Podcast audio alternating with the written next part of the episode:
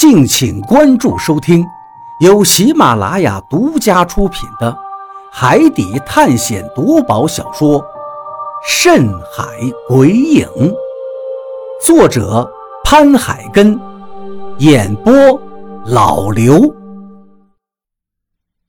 第七十一章，重蛊。这一种可能在我的脑海里面不断闪烁着。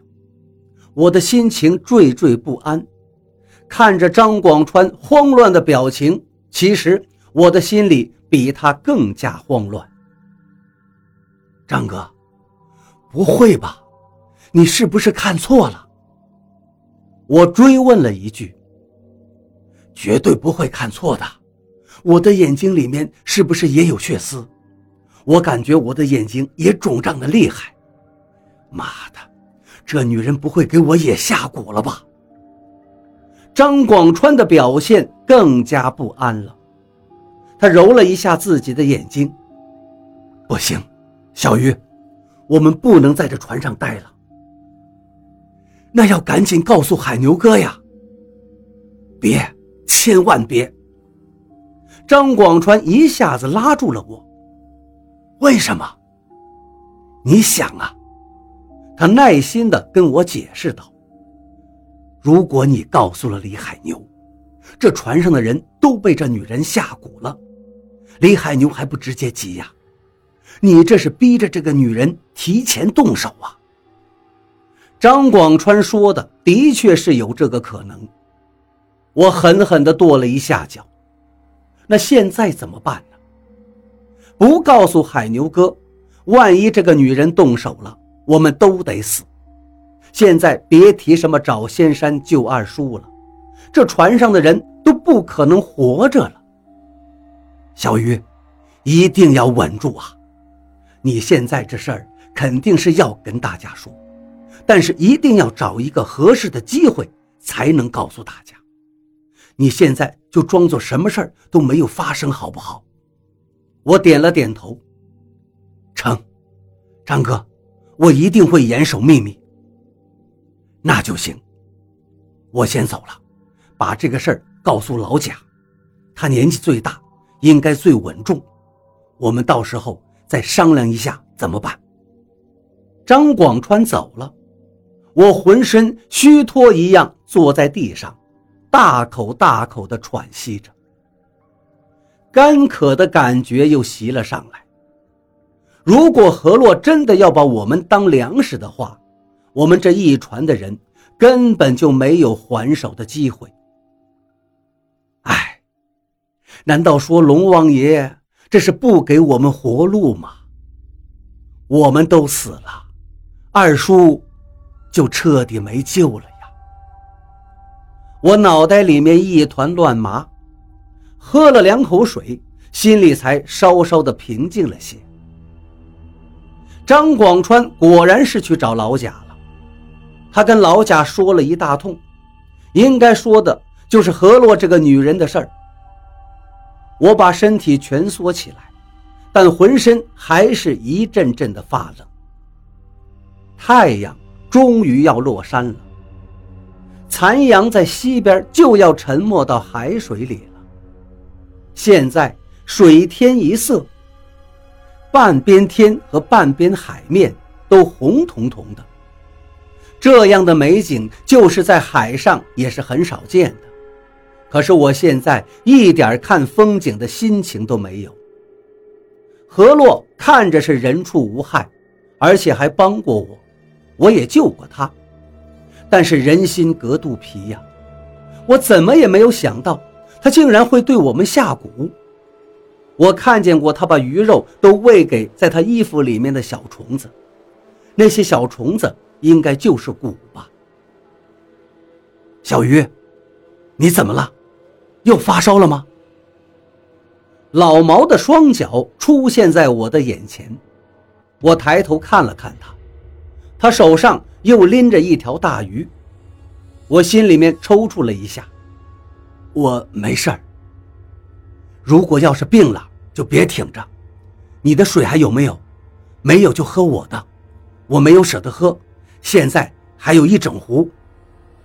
老毛说着，就把腰间的水壶解了下来，向我丢过来。我下意识地接住了水壶，接着就愣住了。老毛竟然把救命的水全部都丢给了我。之前我绝对是误会他了。在这一路的航行中，我救过老毛，老毛也救过我，我们两个可以说是过命的交情了。老毛既然把水都给了我，就绝对不会害我。一时间，我心里一阵内疚，拿着水壶站了起来，看了看老毛的眼睛。果然，他的眼睛也是布满了血丝，甚至眼泡都肿胀了。他果然也是中蛊了。想到这儿，我拉住老毛，把水壶又塞给他。老毛，你的眼睛是不是有些肿胀？我问道。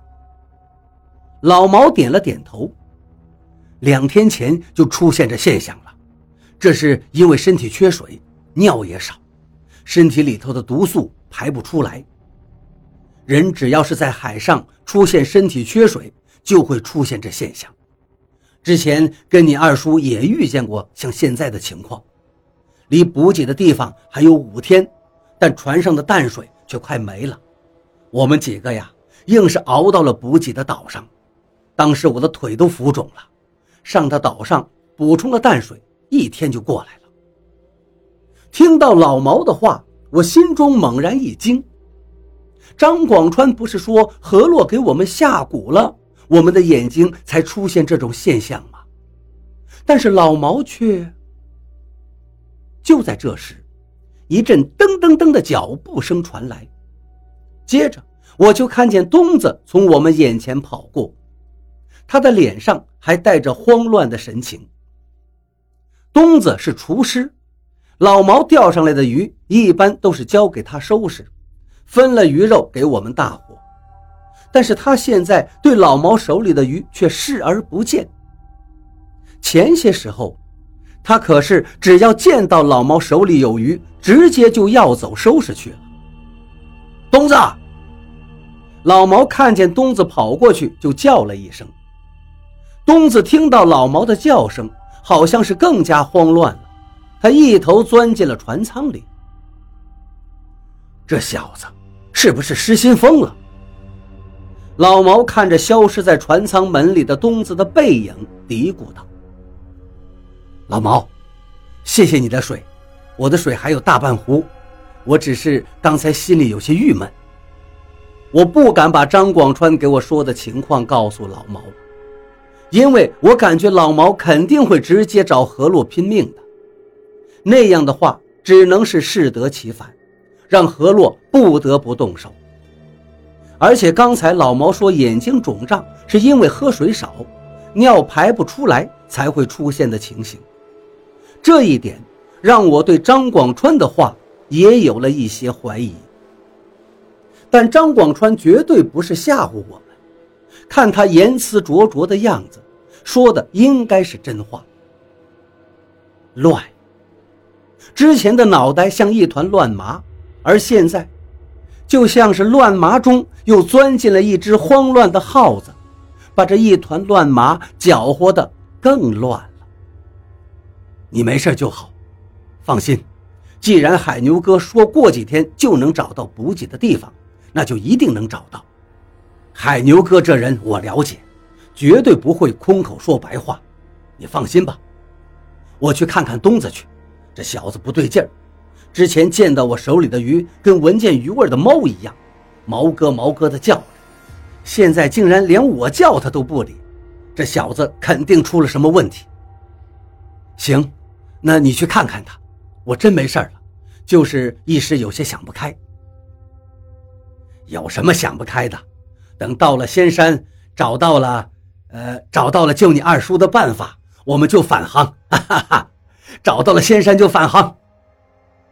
老毛笑了一下，把水壶收起来，就向船舱走了过去。我松了一口气，这事儿瞒不了多久。我一定得找个机会告诉他们。心里正琢磨着，张广川的声音好像是鬼魅一样，在我耳边又响起：“小鱼，我要走了，这船没办法待了。我把这几天省下来的淡水和鱼肉都放在后面那条小帆船上了。我的海图我也带上，鱼钩我也带了一些。小鱼，你跟我走不？”我听到他的声音的时候吃了一惊，见他凑过来说出这么一番话，刚刚平静的心又被打破。